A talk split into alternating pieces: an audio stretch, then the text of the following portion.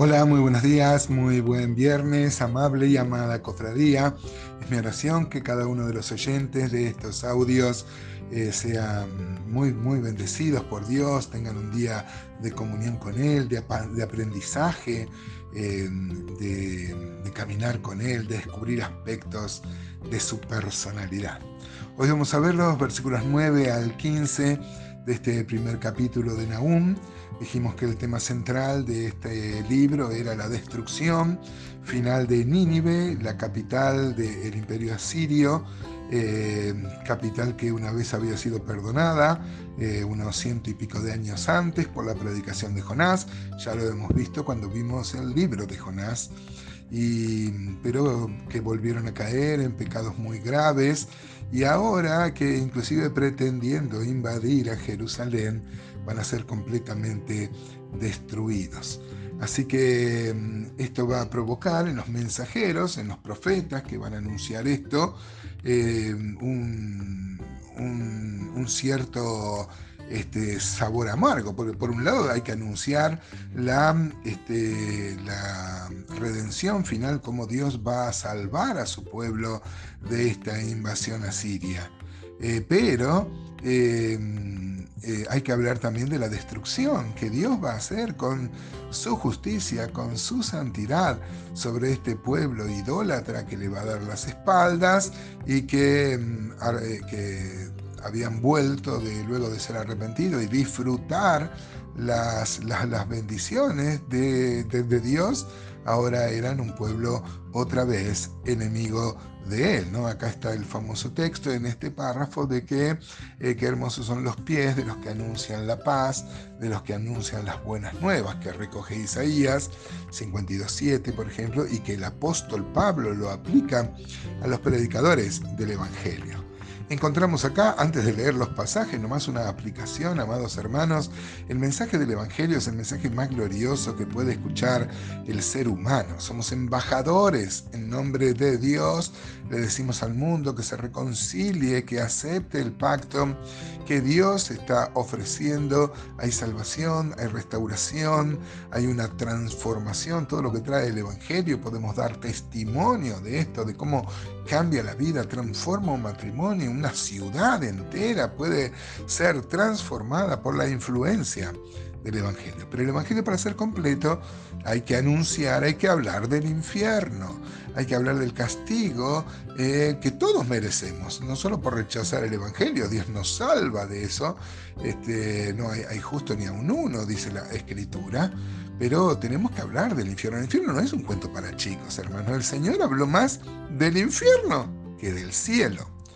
Eh, mal que le pese a los testigos de Jehová, el infierno es real, existe, este, no solo está descrito en la escritura como un lugar de tormento, sino que el Señor, por ejemplo, en Lucas 16 habló de la parábola del rico y, Lázaro, y el mismo Señor creía que era un lugar de tormento, así que eh, creemos lo que creía el Señor.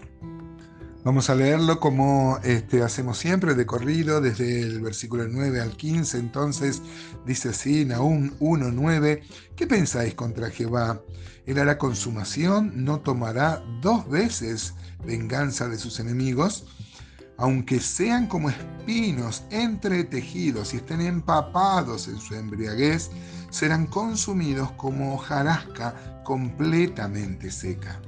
De ti salió el que imaginó mal contra Jehová, un consejero perverso. Así ha dicho Jehová, aunque reposo tengan y sean tantos, aún así serán talados, y él pasará. Bastante te he afligido, no te afligiré ya más, porque ahora quebraré su yugo de sobre ti y romperé tus coyuntas, más acercaré, eh, perdón, más acerca de ti mandará Jehová que no quede ni memoria de tu nombre. De la casa de tu Dios destruiré escultura y estatuas de fundición, allí pondré tu sepulcro porque fuiste vil. Dios hablándole a Siria. ¿no?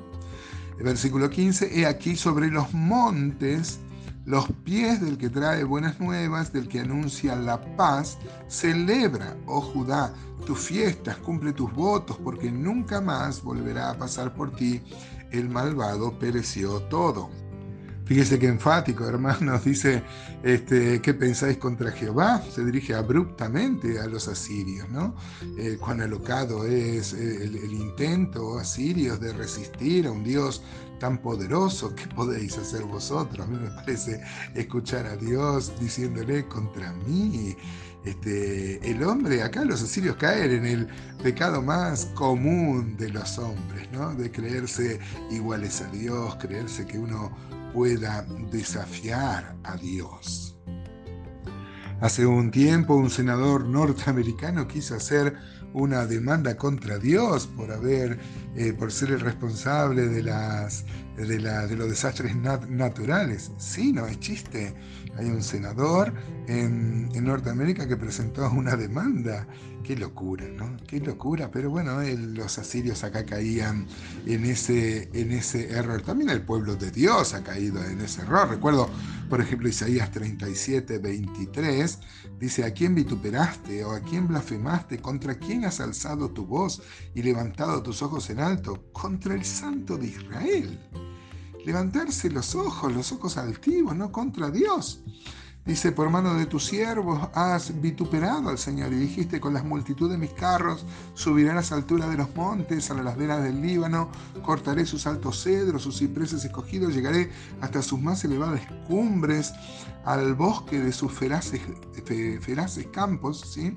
Yo cavé y bebí las aguas, con las pisadas de mis pies secaré todos los ríos de Egipto. Bueno, hablando de la altanería, altanería humana contra Dios, hermanos, siempre es mejor humillarse, humillarse ante, ante Dios, ¿no? Recordar el Salmo 1.1 que dice, bienaventurado el varón, que no anduvo en consejos de malos, ni estuvo en camino de pecadores, ni en silla de escarnecedores asentado, sino que en la ley de Jehová está su delicia y en su ley medita de día y noche, será como árbol plantado junto a corriente de aguas que da su fruto en su tiempo y su hoja no cae y todo lo que hace prosperará. Bueno, él va a hacer una consumación. Acá hemos visto este, em, eh, imágenes muy gráficas que dice que aunque sean como espinos entretejidos, muchas veces hemos estado en el monte, en la obra misionera, y es muy difícil separar los espinos cuando se entrelazan, se entretejen, ¿no? Es más fácil agarrarlo, en, eh, por eso unos guantes, agarrarlo y quemarlo entero. Así van a ser los asirios, ¿no? Claro que sí, porque este, así van a ser como cuando se, se, tiran al fuego, o como cuando se caen los borrachos, ¿no? Como acá la comparación es aplicada también este, a, los, a los borrachos. Bueno, sobre el final, hermanos, a pesar de lo duro, dice que son hermosos los pies del que anuncia la paz, de aquel que trae las buenas nuevas, de los que predicamos el Evangelio. Los pies habla de la persona, ¿no? Es una bendición especial en llevar el Evangelio. Y hay cristianos que parecen que esto está reservado a alguna raza especial, alguna casta. Y todos somos. Es verdad que algunos son evangelistas. Yo no creo tener ese don. Pero todos somos testigos. ¿Cómo te va yendo cumpliendo ese mandato, amado hermano, amada hermana?